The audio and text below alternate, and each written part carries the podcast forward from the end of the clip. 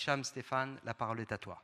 Merci beaucoup, Monseigneur, Altesse, Mademoiselle, Mesdames, Messieurs. Je remercie vivement les organisateurs aussi de cette invitation. Alors, comme vous le savez, le thème de réflexion de ce soir est violence et nature. Alors, vaste sujet, hein, dont euh, il est évident qu'on ne fera pas le tour en quelques heures. Alors, le sujet me semble pouvoir être abordé sous différents angles. Euh, si on entend par le mot euh, de nature, notre environnement naturel, c'est-à-dire l'ensemble des êtres et des entités qui composent les divers écosystèmes, il est alors possible de parler de violence à son encontre pour désigner les dommages que nous avons fait subir à la nature tout au long de l'histoire de l'humanité et que nous continuons d'occasionner, lesquels se sont traduits par de multiples dégradations environnementales, aboutissant à terme à la, à la crise écologique à laquelle nous sommes aujourd'hui confrontés. Et la violence dont il est question ici est donc la violence des êtres humains à l'encontre de la nature.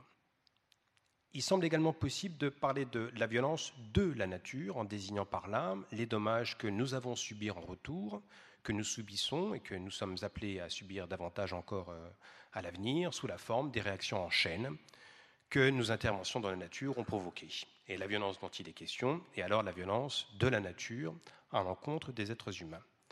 On pourrait se demander toutefois s'il y a un sens, en toute rigueur, à parler d'une violence des éléments naturels même lorsque les êtres humains en sont les principales victimes, et même lorsque les activités humaines en portent, dans une large mesure, la responsabilité.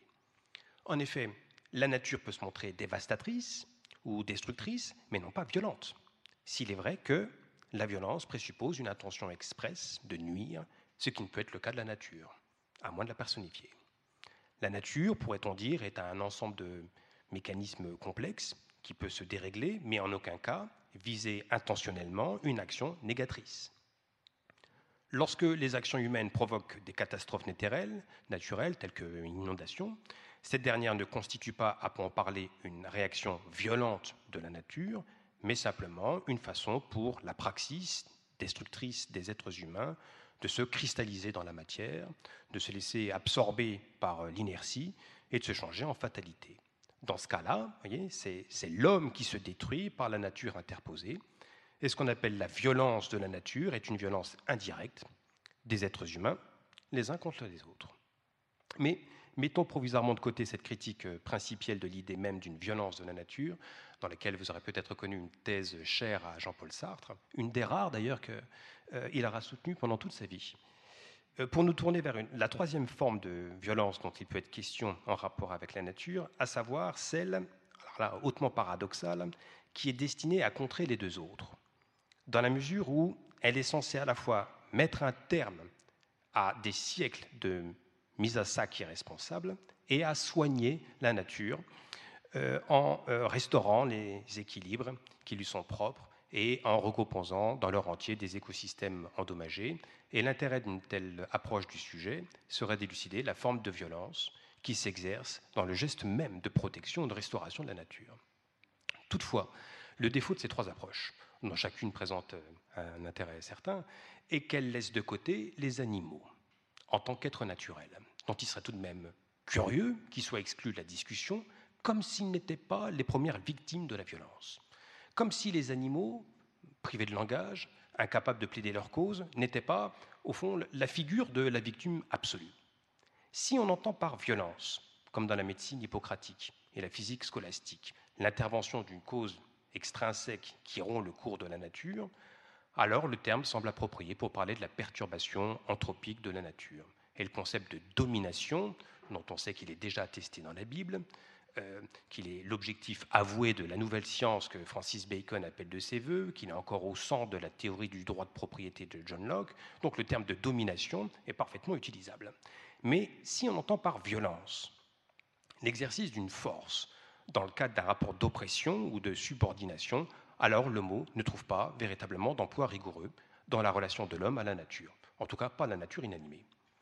Le vocabulaire de la violence n'est pleinement approprié, semble-t-il, que pour parler des relations avec ces êtres naturels que sont les animaux. Il faut qu'il y ait une vie, au fond, et une vie douée de sensibilité pour qu'une violence puisse être commise à son encontre. Il serait d'autant plus dommageable de laisser les animaux de côté qu'une telle mise à l'écart reviendrait, qu'on le veuille ou non, à faire l'hypothèse que la forme de domination que subissent les animaux n'est pas de même nature que celle qui s'exerce sur l'environnement naturel. De sorte qu'il serait possible, en droit, de faire l'analyse de l'une indépendamment de celle de l'autre. Or, il pourrait être intéressant de mettre à l'épreuve l'hypothèse, donc dans le contexte d'une réflexion qui relèverait à la fois de la, philosophie de l'environnement et de la philosophie animale, de l'hypothèse dont les théoriciennes anglo-saxonnes de l'écoféminisme ont démontré la fécondité, à savoir donc l'hypothèse d'une logique de domination unifiée et cohérente, en vertu de laquelle il conviendrait de considérer les diverses formes d'oppression et de discrimination comme étant non pas séparées les unes des autres, mais au contraire toujours conjointes et, croisées. Mais comment unifier une réflexion sur la forme de violence qui s'exerce à l'encontre de la nature, donc comprise comme environnement naturel, et une réflexion sur la forme de violence qui s'exerce à l'encontre des animaux, compris comme êtres naturels. Quelle hypothèse de, travail pourrait permettre de considérer que ces deux formes de violence participent fondamentalement d'une même logique de domination Eh bien, on pourrait euh, estimer que la violence à l'encontre de la nature et la violence à l'encontre des animaux constituent deux modalités d'une même tâche d'évacuation, de refoulement ou de rejet du sauvage. Je vais vous expliquer ce que je veux dire par là. En entendant par ce dernier concept ce qui est étranger à l'entreprise de civilisation, ce qui résiste à la mainmise de l'homme, ce qui est parvenu à se dérober à l'idéal régulateur de la domestication.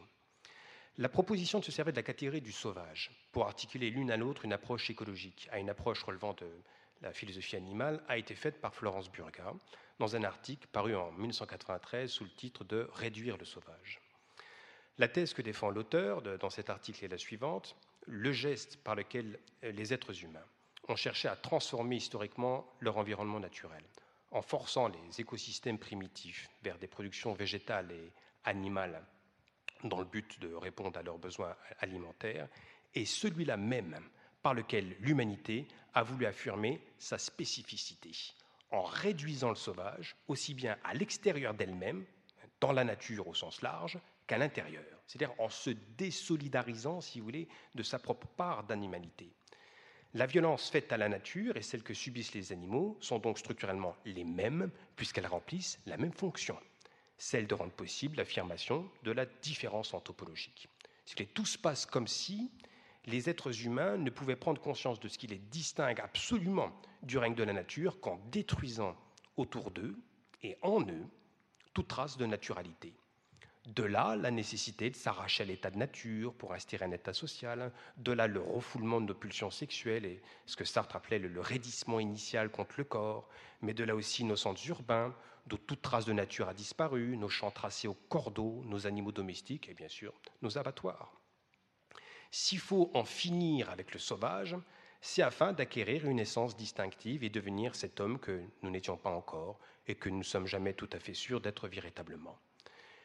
L'humanité, dans sa spécificité, écrit Florence Burga, pour l'instant ce sont ses idées que je présente, trouve son moment, son moment inaugural dans la capacité à inventer un type de travail qui transforme la nature, laisse en elle une trace assez profonde pour qu'elle demeure indélébile. Cette inscription est celle de la différence radicale, de la discrimination, celle du maître. Fin de citation. Bon, le, mérite d'une telle thèse est qu'elle donne les moyens, c'est sûr, d'homogénéiser comme ça toutes les formes de violence faites à l'encontre de la nature et même euh, à l'encontre de, des êtres humains, en mettant en jour une sorte de, logique totalitaire. Toutefois, pour le dire très nettement, euh, cette thèse sur l'origine de toute violence, qu'on trouve encore chez d'autres, hein, on la trouve chez Adorno et Horkheimer dans la dialectique de la raison, on la trouve chez Yaskaniti dans Masse et Puissance, puis on pourra en citer plein d'autres, hein. Euh, euh, cette thèse ne m'apparaît pas du tout convaincante. Sa principale faiblesse me semble tenir à ce qu'elle réduit la longue histoire du rapport de l'humanité à la nature à un rapport univoque de domination et d'exploitation, en tenant pour rien l'amour de la nature et des animaux, qui constitue pourtant, de manière éminente, l'un des caractères distinctifs de l'humanité. Il est tout simplement inexact de prétendre que la nature ait été depuis la nuit des temps et exclusivement perçue comme la synthèse de toutes les possibilités de rapine, en faisant comme si un tel comportement constituait une constante historique et anthropologique. Il me semblerait de saine méthode dans ces questions qui, après tout, sont aussi des questions de fait, d'éviter d'adopter le point de vue survol du philosophe, lequel a malheureusement souvent été aussi celui des théoriciens d'éthique environnementale, que pourtant j'aime bien, qui décréterait que le pillage généralisé euh, de la nature est la conséquence rigoureuse d'une sorte d'anthropocentrisme moral congénital, qui conduirait les, êtres humains à considérer que tout ce qui se trouve dans la nature euh, n'est là que pour leur seul usage. Ce genre de considération n'explique rien et fait peu de cas des conditions historiques complexes et des causes multiples qui ont conduit à la destruction de l'environnement. Depuis l'article fondateur que vous connaissez peut-être de Lynn White Jr., l'article a fait énormément de bruit, qui est publié en 1967 sur les racines historiques de notre crise écologique, les travaux sur ce sujet se sont multipliés pour démontrer qu'aucune explication monofactorielle de ce genre-là, euh, de la crise écologique, je veux dire, n'était satisfaisante. Concernant l'origine de la violence faite aux animaux, euh, la thèse de la réduction du sauvage ne me paraît euh, pas plus convaincante. Ici encore, il faut souligner qu'il est inexact que les animaux aient été toujours traités par le passé comme des créatures offertes à toutes les formes d'extorsion imaginables, ni même qu'elles le soient aujourd'hui, comme le prouvent non seulement les entreprises collectives et les démarches individuelles de protection des animaux, qui datent évidemment pas d'une époque euh, récente de l'histoire de l'humanité, mais aussi, et là je trouve de manière contradictoire, le discours même de ceux qui dénoncent la réduction du sauvage dont les animaux sont censés faire les frais. Pour prendre un exemple, qui n'est pas un exemple fictif, hein, je l'ai lu ça. Pour prendre un exemple, la compréhension du processus de domestication à la façon d'un piège qui aurait été tendu aux animaux pour permettre aux chasseurs-cueilleurs du paléolithique d'enfermer leurs proies dans un parc où elle aurait été loisible de les tuer selon leurs besoins sans plus avoir à les chasser, est une falsification de la réalité de ce processus, qui a eu pour effet principal de rendre possible l'émergence et de consolider l'existence de communautés mixtes réunissant les êtres humains et les animaux. Comme le dit la, philosophe Marie Midgley, toutes les communautés humaines ont inclus des animaux. Et de telles communautés n'auraient pas pu exister si les êtres humains et les animaux n'avaient pas réussi à nouer entre eux des liens affectifs et personnels. Les animaux ont été apprivoisés, non pas seulement par peur de la violence, mais parce qu'ils ont montré qu'ils étaient capables de nouer des relations individuelles avec ceux qui les ont apprivoisés, en comprenant les signaux sociaux qui leur étaient adressés. Et, si les animaux ont été capables de le faire, ce n'est pas simplement parce que les personnes qui les ont apprivoisés sont des êtres sociaux, mais c'est parce qu'eux aussi le sont. Il n'y a aucune raison de tenir la domestication pour la ruse d'une raison perverse qui viserait à embrasser les animaux, si vous voulez, pour mieux les étouffer. Les êtres humains ont cherché à domestiquer les animaux pour pouvoir vivre avec eux, pour pouvoir créer un lien social dans le cadre d'une communauté mixte. Il faudrait d'ailleurs écrire l'histoire de tout ce que les êtres humains doivent à la relation affective, cognitive aux animaux, hein, et non pas destructrice, exterminatrice, dans la constitution de leur propre identité. Mais en fait, cette histoire, elle a déjà été écrite dans un livre merveilleux, hélas toujours pas traduit, d'un grand auteur qui s'appelle Paul Shepard. Le livre est intitulé The Others, How Animals Made Us Human. Excusez-moi, l'accent n'est pas terrible. Les autres, comment les animaux nous ont rendus humains. C'est le meilleur livre de Paul Shepard et il n'y a pas grand-chose à acheter hein, chez Paul Shepard. Tout est bon. Hein. Et alors, une chose qui m'amuse, c'est que ce livre-là n'est jamais cité. Jamais cité par les partisans de la réduction du sauvage. Ça n'existe pas. Hein. Pas intéressant ce livre-là. Bon, quoi qu'il en soit, en dépit de ses faiblesses, cette dernière thèse, la, réduction du sauvage, euh, me paraît néanmoins contenir une intuition très juste. C'est pour ça que je suis quand même parti d'elle.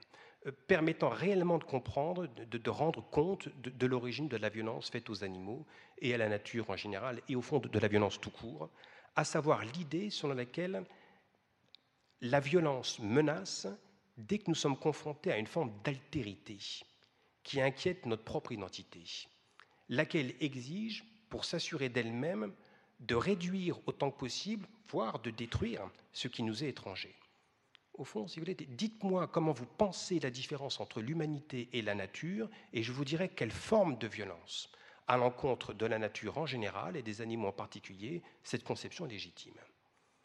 Les pratiques de violence reposent toujours sur une certaine représentation de la différence entre soi et les autres, c'est-à-dire sur une certaine manière de déterminer la valeur et la signification des différences. Si cette façon de poser le problème de la violence est, pertinente, comme je le crois, alors comment pourrait-on envisager de mettre un terme à un tel rapport de domination? Si on en croit un certain nombre de penseurs de l'écologie et de spécialistes de philosophie animale, le principe de la solution pourrait consister dans la modification de notre rapport au sauvage. Il conviendrait d'apprendre à reconnaître la part de, de naturalité, d'animalité que chacun d'entre nous porte en lui, apprendre à se réconcilier avec cette vie qui relie de manière fondamentale l'homme et l'animal, apprendre à penser vraiment le corps et à sauver le primat de la sensibilité, comme le dit encore Florence Burga, apprendre à, reconnaître le rôle essentiel que joue notre rapport à la nature pour notre propre bien-être et dans la constitution même de notre identité, etc. Alors qu'est-ce qu'il faut penser d'une telle solution? Vous l'avez compris au ton qui était le mien, je ne suis pas emballé non plus. Euh, il est certain que les divers dispositifs de sensibilisation du public à la souffrance des animaux mis en place au cours des multiples campagnes de protection des animaux depuis le milieu du XIXe siècle. Donc il est certain que tous ces, dispositifs de sensibilisation ont constitué une stratégie gagnante, en ce qu'ils ont réellement contribué à l'amélioration de leurs conditions. En ce sens, le, déplacement du centre de gravité de la réflexion opéré par Jérémy Bentham, et que résume la phrase célébrissime mais qui est belle, euh, la question n'est pas, vous la connaissez sans doute, la question n'est pas peuvent-ils raisonner, le sujet c'est les animaux. La question n'est pas peuvent-ils raisonner, ni peuvent-ils parler, mais peuvent-ils souffrir? Bon, il est certain donc que ce, déplacement-là euh, a joué euh, un rôle historiquement décisif.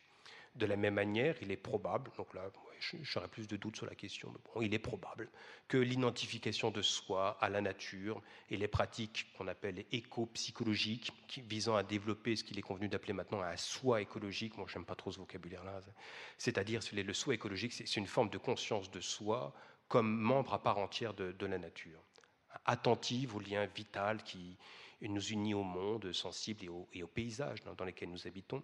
Donc, il est probable, encore une fois, que toutes ces pratiques-là ont, contribué à rétablir une connexion avec la nature et par là même à apaiser les, relations que nous soutenons avec elle. Il faut toutefois remarquer, encore des objections, je suis désolé, il faut toutefois remarquer que le principe d'une telle solution reconduit une forme de violence à l'encontre de la nature en général et des animaux en particulier. Et non pas une forme de violence résiduelle, mais je crois la forme originaire de toutes les violences qu'ils subissent. Encore une fois, le refus ou le déni de l'altérité de l'autre, considéré comme altérité qui a euh, en tant que telle une, valeur et, un sens, constitue sans doute le ressort fondamental de toute violence. Or, c'est cette violence que reconduisent, peut-être à leur insu, sans doute à leur insu, les défenseurs de la cause animale, qui réduisent les animaux euh, à leur seule sensibilité et vulnérabilité, lesquels définissent le dénominateur commun le plus pauvre qu'on puisse imaginer entre les êtres humains et les animaux, au terme d'une sorte de, variation euh, et d'éthique qui fait fi de toutes les différences. L'animal conçu comme être essentiellement sensible et vulnérable, méritant en tant que tel pitié et compassion, est une abstraction philosophique qui, sous couvert d'élever le statut des animaux et de leur garantir une forme de protection euh, morale et juridique, commence par leur faire violence, en ne respectant pas leur altérité fondamentale. La proposition alternative que je souhaiterais avancer euh, ce soir est qu'il nous incombe au contraire de reconnaître et de préserver autant que possible l'étrangeté radicale des animaux. Leur pur et simple étrangement, comme le dit magnifiquement Jean-Christophe Bailly dans euh, ses différents livres, tous ces livres sont beaux, hein, j'en conseille aucun en particulier, tous en général, dans ces différents livres qui sont autant de célébrations de ce qu'il appelle l'inquiétante étrangeté du monde animal. Je vais vous citer quelques passages, c'est magnifique hein, ce qu'il écrit, ce type-là. Le contact avec l'animal est toujours vacillant. La rencontre raconte et même stipule la différence. La différence est là, elle est là comme un abîme, et cet abîme est infranchissable. Fin de citation. L'animal est et, doit demeurer pour nous une énigme. Mieux, il est l'énigmatique même. Raison pour laquelle leur présence d'ailleurs autour de nous nous est sans doute si précieuse. Le plaisir qui vient des animaux, c'est encore une citation de Jean-Christophe Bailly, le plaisir qui vient des animaux, de leur existence, du fait qu'ils existent, vient d'abord de ce qu'ils ne sont pas comme nous, de ce qu'ils sont différents. Ce n'est pas simplement que nous partagions le monde avec eux, avec d'autres êtres, donc, qui le regardent et le traversent, qui y vivent et y meurent, c'est qu'ils vivent auprès de nous ou loin de nous, chats ou chauves-souris, chiens ou tigres ou singes, dans d'autres mondes.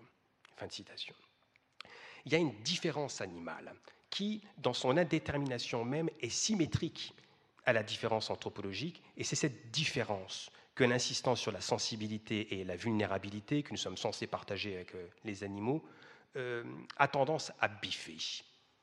De cette manière, la spécificité de chaque forme de vie et, l'originalité des modes d'existence des êtres humains et des animaux se voient purement et simplement oblitérées. Les animaux, dans leur propre existence, leur propre caractère et potentialité, leur propre forme d'excellence, leur propre grandeur, hein, sont réduits à rien. Et c'est ce rien peut-être qui est pour eux le plus menaçant. En vérité, bien comprise, même la parenté charnelle avec l'animal, dont font tant de cas les éthiques de la science, mot euh, atroce et ridicule d'ailleurs, sensibilité, c'est pas bien ça, bon, on dit science, hein, se révèle abyssal et à peine pensable, comme l'a dit, je trouve fortement Heidegger. Il suffit donc pas, pour pouvoir renouer de relations pacifiées et valorisantes avec les animaux, d'affiner le sens de notre identité avec eux, en développant dès le plus jeune âge, dans les crèches, les écoles primaires, puis au lycée, cette sensibilité qui nous dicte le respect des autres vivants et la compassion, comme certains l'ont demandé.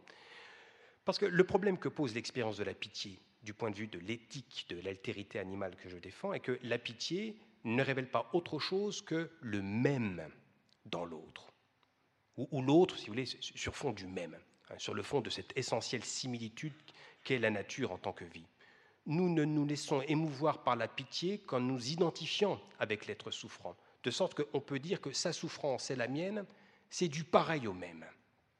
Autrement dit, la pitié suppose que toute différence entre l'autre et moi-même soit détruite, au moins jusqu'à un certain point. Non pas que nous souffrions de la même chose, mais sans souffrir et le mien sont de même nature. Or, du fait même de cette dilatation de la sphère du moi, il est clair que les différences entre moi et l'autre sont purement et simplement oblitérées. C'est pourquoi il est nécessaire d'apprendre à cultiver le sens de la différence, ce que Cora et Diamond euh, appellent le sens imaginatif de l'altérité de la vie animale. Apprendre à, se, euh, citation apprendre à se rendre sensible à la puissante étrangeté que nous puissions partager autant avec eux et pourtant aussi ne rien partager qui soit capable d'une beauté et d'une délicatesse incomparables et d'une férocité terrible, capable de façon si stupéfiante d'être nos compagnons et distant d'une façon si insondable. Seule une imagination capable d'habiter sa propre et continuelle stupéfaction, comme le dit euh, euh, Cora Diamond, euh, peut nous conduire à nous faire une idée de, tout ce que nous ne sommes pas et que peuvent les animaux, de tous ces mouvements et ces mondes qu'ils cachent par devers eux, de la richesse inestimable de ces formes de vie qui ne se réduisent pas à l'intégrité de l'être en vie. Aussi, comme le dit encore Jean-Christophe Bailly, je ne me lasse pas de citer, euh, au lieu de considérer tout ce qui, chez le singe, s'apparente à l'être humain, le rapproche de nous, il faudrait se montrer attentif à, tout ce qui, chez lui, l'éloigne de nous. Hein, au, lieu, de prendre la mesure de ce qu'il sait ou saurait faire, plus ou moins bien, plus ou moins comme nous, hein, compter, reconnaître des signes, se regarder dans un miroir, hein, etc., se servir d'un outil. Nous devrions apprendre à admirer tout ce qu'il fait et que nous ne savons pas faire. Tout ce qui constitue son langage et son monde, un monde de plaisir et de peur, de bon et de retrait, dont nous n'avons même pas idée. Voilà, c'est cette éthologie d'un nouveau genre que développe pour son compte depuis déjà plusieurs années Vinciane Després, en s'efforçant de poser les bonnes questions, comme elle dit, aux animaux, à savoir celles qui leur permettent de témoigner de leurs compétences sociales, de manifester leur talent d'organisation et de relation. Sans que nous puissions aucunement entrer dans les représentations que les animaux se font du monde, l'imagination est requise pour que nous puissions tout de même tenter de suivre leurs lignes et d'élargir par là même notre propre appréhension et nos propres modalités d'approche, tenter de nous pénétrer d'un peu de ce qu'ils sont euh, un peu de ce qu'ils ont à disposition comme monde. Ce qui compte avec les bêtes, écrit encore euh, Jean-Christophe Bailly, la phrase est magnifique, je trouve, c'est le voyage immobile qu'elles sont et que nous pouvons faire avec elles dans des régions de l'être inconnu ou incomprise, insoumises. Fin de citation, ou tout simplement sauvage, en un sens, du coup, très différent de celui dont il était question au commencement. L'éthique dont nous avons besoin pour modifier nos rapports aux animaux est une éthique de la différence animale. Une éthique, comme le voulait Jacques Derrida, qui ne cherche pas à brouiller les différences entre les êtres humains et les animaux, mais plutôt à multiplier les différences.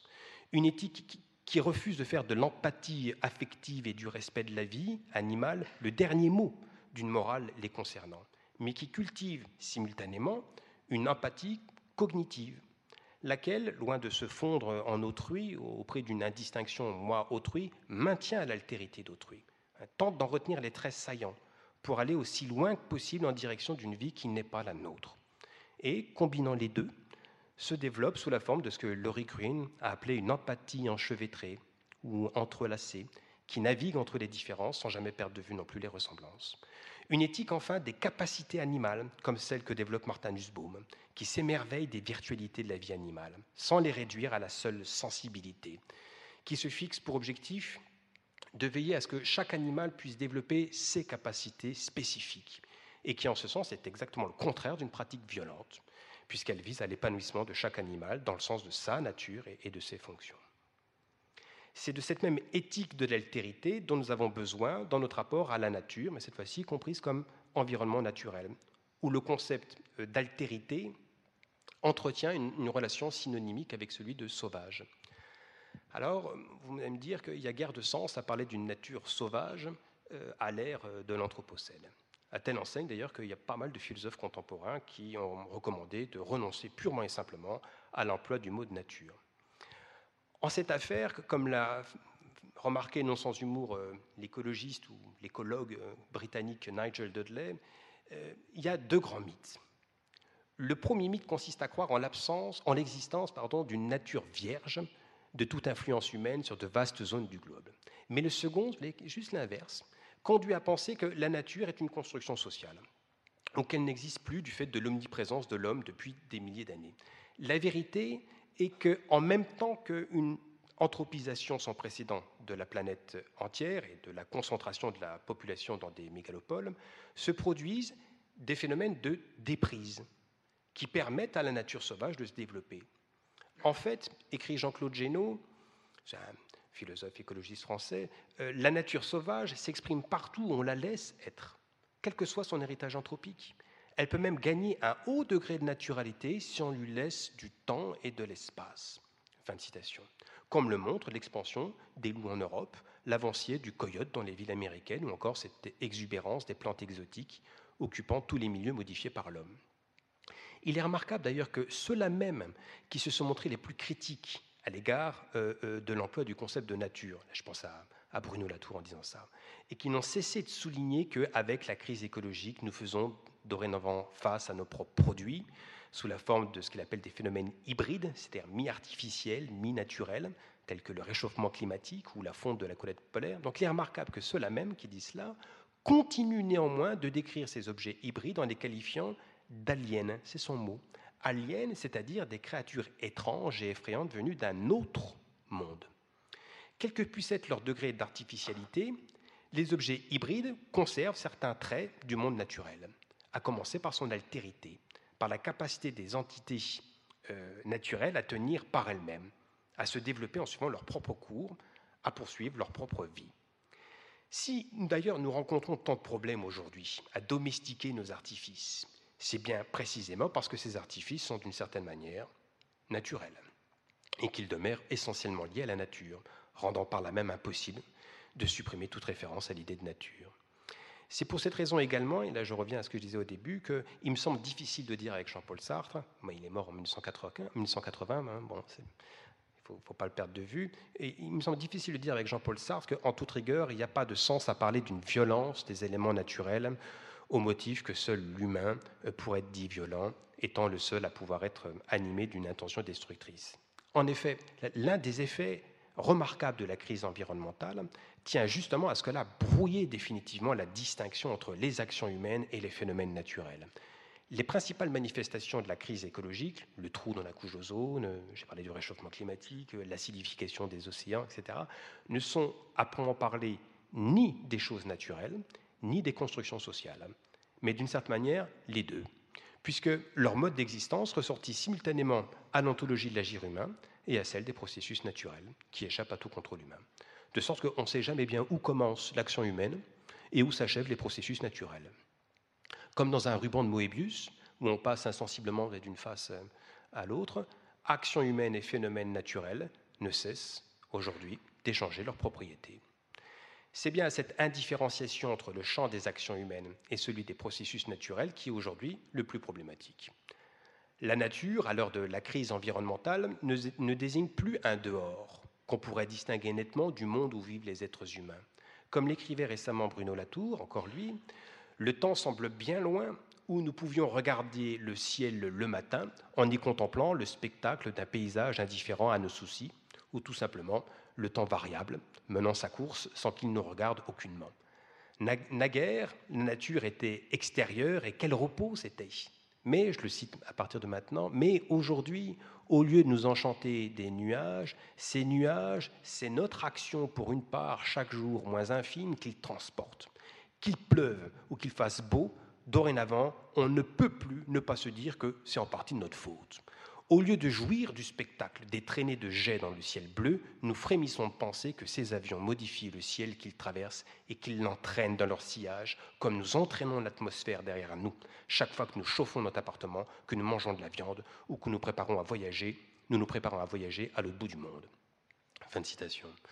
En somme, il n'y a plus de dehors. Du fait même de la grande clôture au sein de laquelle désormais tout nous regarde, d'un œil qui n'est pas celui de Dieu fixant qu'un recroquevillé dans sa tombe, mais qui est celui de cette nature faite homme, que Bruno Latour appelle Gaïa. En un sens assez proche, quoique dans une perspective métaphysique, complètement différente, hein, euh, Heidegger écrivait que le danger suprême consiste aujourd'hui en ce que partout l'homme, qui pose au Seigneur de la terre, ce sont ces mots, ne rencontre plus que lui-même. c'est cette phrase qui m'intéresse. Aujourd'hui, l'homme ne rencontre plus que lui-même. Lui-même, sous les traits de cette nature, qui, dans le travail des champs, n'est désormais qu'une industrie agroalimentaire motorisée, et qui partout ailleurs est soumise à la même emprise de la représentation calculante à laquelle Heidegger a donné le nom de Machenschaft, et qui constitue à ses yeux la principale cause de la violence du monde moderne. C'est son mot, violence, Gewaltsamkeit. Mais il y a place pour une autre entente du sens d'être de la nature. Et c'est en ce point que s'insère une éthique de l'altérité du monde naturel. Il me semble que ce qui fait tout le prix de l'idée d'une nature sauvage, ce qui lui confère une, valeur euh, normative, tient justement à ce qu'elle représente l'ordre des choses qui échappe au contrôle humain, qui marque un point d'arrêt à la volonté de puissance des êtres humains, en invitant ces derniers à se désaccoutumer à posséder les choses et à les asservir à leurs projets. Et en leur apprenant, au contraire, à les laisser être ce qu'elles sont. Cette nature comprise de manière plus originaire comme nature primordiale est celle que Heidegger appelle la Terre, en entendant par là ce qui soutient et nourrit tout ce qui est et qui ne peut le faire qu'en demeurant dans le même temps en retrait en soi-même. C'est ce caractère de mise en retrait à partir de soi-même et en soi-même, cette extériorité, cette altérité de la nature qui est systématiquement ignorée et bafouée par la technique moderne. En exigeant la présence sans reste et sans retrait dans la forme de ce qui est constamment disponible, la technologie, dit Heidegger, pousse la Terre au-delà de la sphère de ses possibilités essentielles jusqu'à l'épuisement, jusqu'à la dévastation de la Terre, qui compromet la possibilité même de toute croissance future. Eh bien, une éthique de l'altérité naturelle demanderait d'abord que nous apprenions, dans notre rapport à la Terre, à la laisser être, et revenir à son être propre, en respectant le rythme et pour ainsi dire la, respiration qui lui sont propres. Elle demanderait corollairement que nous apprenions à adopter une attitude de détachement, au sens d'un abandon de soi et de sa volonté propre, d'une dépossession, d'une déposition, où une chance est donnée à l'autre d'apparaître dans son altérité, en résistant à tout geste d'appropriation, fût-il symbolique. Toutefois, c'est avec ces mots que je vais conclure, il est clair qu'une telle éthique, aussi nécessaire soit-elle, se révélerait bien impuissante à apporter des éléments de solution à la crise écologique contemporaine, ne serait-ce que parce que la prolifération actuelle des hybrides, comme dit Latour, exige de notre part non pas euh, un laisser-faire, mais une intervention concertée. Il est clair également qu'une éthique de la différence animale ne pourrait pas suffire en elle-même à modifier en profondeur les conditions indignes et souvent cruelles qui sont faites aux animaux, d'élevage, de cirque, etc. C'est pourquoi il faudrait réfléchir aux, modalités d'articulation d'une éthique de la différence naturelle, qui est au fond une éthique du respect, euh, à une éthique de la responsabilité, où il conviendrait de se demander quel type de communauté mixte voulons-nous former avec les animaux?